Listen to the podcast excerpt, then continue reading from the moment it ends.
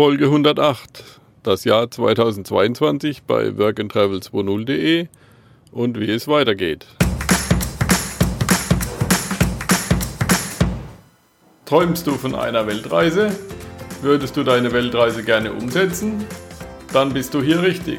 Work and Travel 2.0, der Weltreise-Podcast. Mit mir, Michael Blömecke, zu finden unter workandtravel20.de.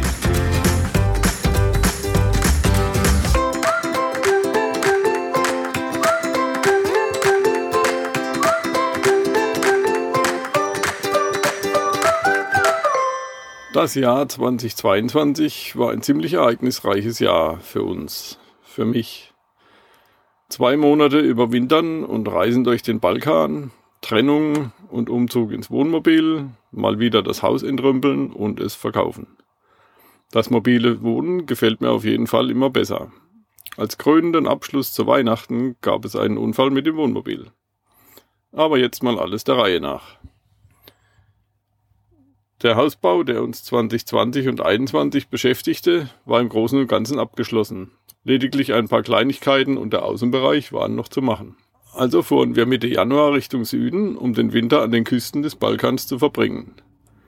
Durch die Schweiz, Italien, Slowenien und nach Kroatien ging es flott voran. Sonnenschein begleitete uns und wir zuckelten entlang der Küstenstraße gen Süden. Zwischendurch fuhren wir auch mal ein bisschen ins Landesinnere, um etwas Abwechslung zu haben.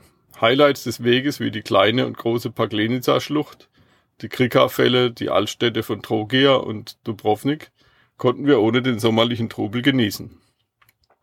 Auf der Halbinsel Peljeschatz genossen wir ein paar ruhige Tage und den guten Wein, der dort in Steillagen von bis zu 70 Grad angebaut wird. Außerdem gibt es hier noch viele Esel, die beim Transport des Weines von den Hängen herunter hilfreich sind. Die Küste von Montenegro hat uns nicht so angesprochen. Sie ist größtenteils ziemlich zugebaut. So sind wir zügig nach Albanien weitergefahren. In Albanien, Skodra, angekommen, sprang uns zuerst das Wohlstandsgefälle ins Auge. Müll in der Landschaft, Straßenhunde und die Einfachheit der Häuser. Auf den zweiten Blick kann man sich aber durchaus mit Albanien und den Bewohnern anfreunden. Grandiose Landschaften, Flüsse wie zum Beispiel die Vjosa laden zum Staunen ein. Sehenswerte antike Städten wie Butrint oder Apollonia zeugen von der bewegten Geschichte des Landes, ebenso wie die Tausenden von Minibunkern aus der dunklen Zeit des Enver Hoxha-Regimes. Eigentlich wollten wir weiterfahren bis Griechenland, aber an der Grenze kamen wir dieses Mal mit unseren Selbsttests und Online-Zertifikaten nicht weiter. Die Griechen bestanden auf einem Test aus dem Einreiseland. Wir wollten aber nicht die 200 Kilometer extra fahren und dabei zweimal durch die Baustelle, die wir eben hinter uns gebracht hatten. Also blieben wir länger in Albanien und genossen die warmen, schwefelhaltigen Quellen im Lengarizza Canyon, den kilometerlangen Sandstrand und die abwechslungsreiche Landschaft. Meiner Frau und mir zeigte diese Reise aber auch, dass unsere Beziehung am Ende war.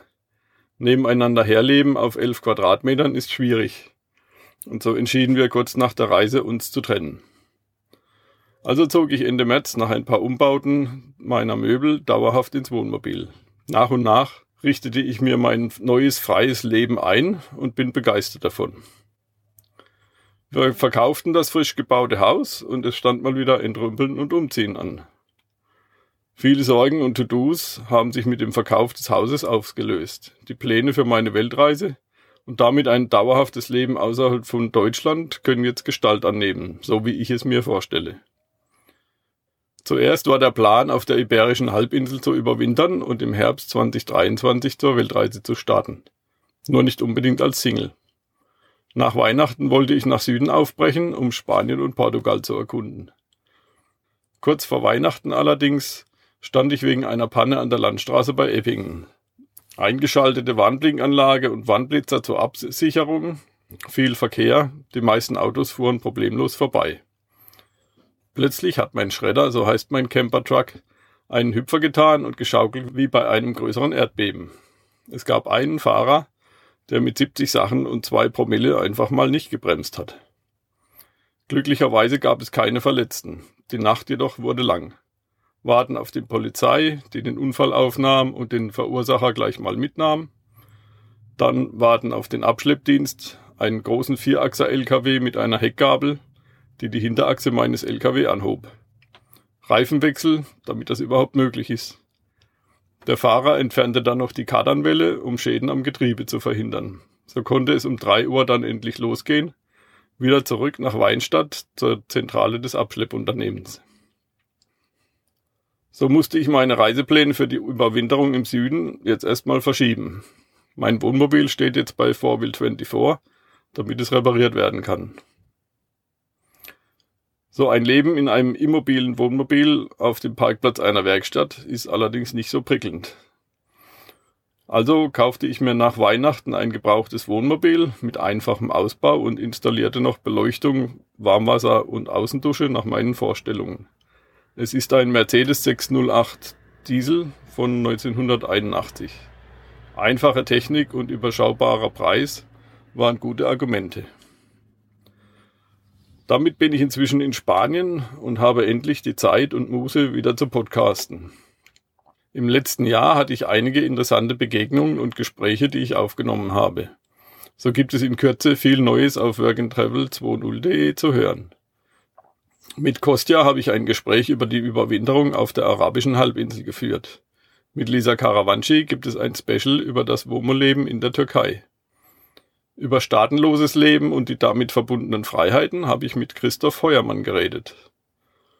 Auf dem Hümer Sommerfest lernte ich die Familie Schambach kennen, die von dort auf ihre Weltreise startete.